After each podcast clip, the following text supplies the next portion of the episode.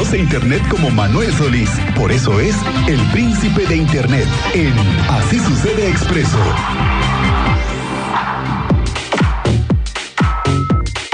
Las 2 de la tarde con 11 minutos. Hablemos de la inteligencia artificial que hay que estar, pero con ella caminando de la mano y aprendiendo todos los días, porque hay cada herramienta que además ya nos permite hacer muchísimas cosas que ya no queremos hacer. Y si no, que le pregunten al señor Manuel Solís, ¿cómo está, señor?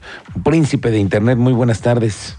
Buenas tardes, señor Álvarez. Muy contento de acompañarnos el día de hoy. Hola, Cristian. Buenas tardes, buenas tardes. Bienvenido. Pues muy contento de que sea viernes, muy contento de que sea quincena y muy contento también de que ya eh, Google decidió dar el paso decisivo y estrenó esta semana su propia inteligencia artificial que ya existía, pero solamente en inglés. Ahora está en español, en árabe, chino, alemán y se lanzó en 27 países de todo el mundo y ya en México podemos acceder a esta inteligencia artificial de Google, que hay que decirlo, está más inteligente que las demás, señora Álvarez, te tengo que decir. A ver, ¿por qué? Dame un, dame un tip de cómo utilizarla mejor para ir entendiendo, porque yo ya me metí haciendo una comparación con Chat GPT y la versión pagada y Barth, que también te puede ayudar a entender, pero cosas con mucho más con mucha más eh, con mucha más actualidad, ¿no? Porque utiliza el servidor de Google.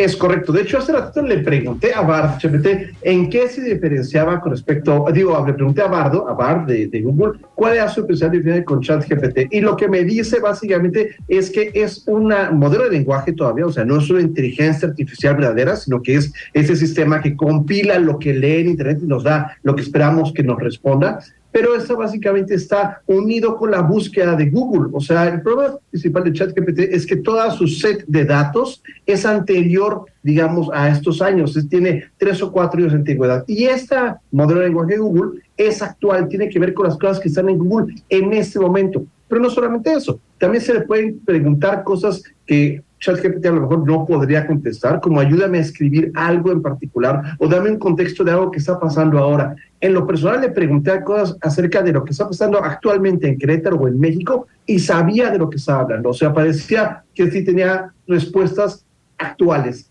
Está mejor escrito, escribe mejor, responde mejor. Vaya, en cuanto a su calidad, es muy diferente a ChatGPT, además de que es completamente gratis, no ofrece una mejores respuestas o más memoria si uno sea escritor como ChatGPT y vaya, tiene cosas que son increíbles. Le estuve pidiendo que me hiciera algunas respuestas para productora en nuestro WhatsApp acerca de excusas y respuestas inteligentes y la verdad es que lo hace muy bien. En tanto uno le dé el contexto, puede responder y ayudarnos a escribir cartas, por ejemplo. Es una cosa que está muy interesante y tiene algunas limitaciones, como todas las eh, inteligencias artificiales. O sea, en este momento no puede escribir cosas que sienta que son de política o que sienta o que intuya que tienen que ver con lastimar a alguien, pero puede decir que ya en los viejos trucos de esas eh, inteligencias artificiales que si uno le pide que escriba como si fuera un personaje, entonces sí escribe todo tipo de cosas interesantes. Oye, señor Solís, ¿cuál, crees que tú puedas hacer hoy, eh, Bart, que sea para mejorar la vida de las personas?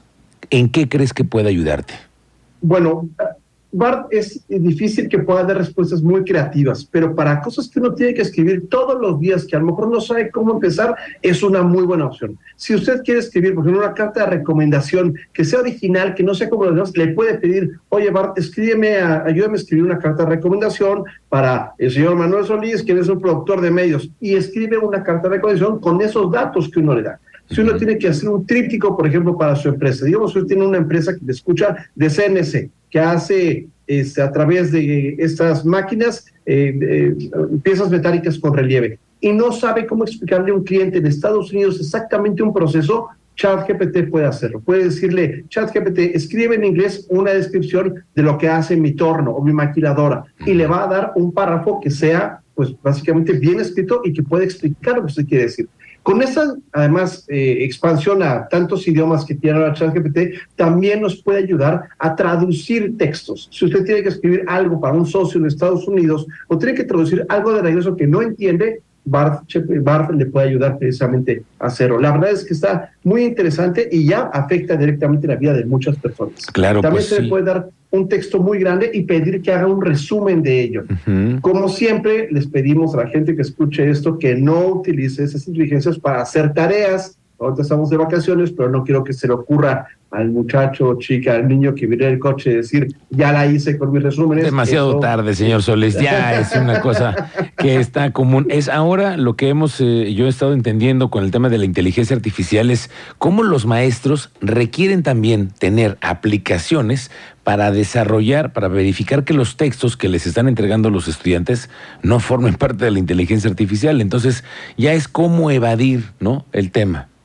No, bueno, lo que yo pienso es que todos los maestros tenemos que actualizarnos en la manera en que vamos, porque esas herramientas no se van a quedar, al contrario, que tenemos que utilizarlas para que los alumnos puedan manejar más información más rápido. Es decir, no ayudarles quizás a darme un resumen del Quijote, sino es lee el Quijote, ponlo en chat GPT, pregúntale qué opina y dime tú qué opinas acerca de su opinión, digamos, o ayuda a investigar algo y que puedan recuperar información más rápido. Es como lo que hacíamos cuando estábamos más jóvenes. Yo me acuerdo, señora en la escuela, que nos decían, tienes que aprender a sacar la raíz cuadrada porque no vas a traer una calculadora todo el tiempo en el bolsillo y resulta que ahora sí tenemos calculadoras todo el tiempo en el bolsillo. O sea, nos hubieran entrenado mejor a utilizar mejor esas herramientas, a programar, por ejemplo, a cosas que son más útiles ahora que a lo mejor podría haber sido en su momento aprender a hacer la raíz cuadrada. O sea, tenemos que aprender también a enseñar de manera más efectiva a nuestros estudiantes para que esas herramientas sean útiles para ellos. Es lo que yo pienso.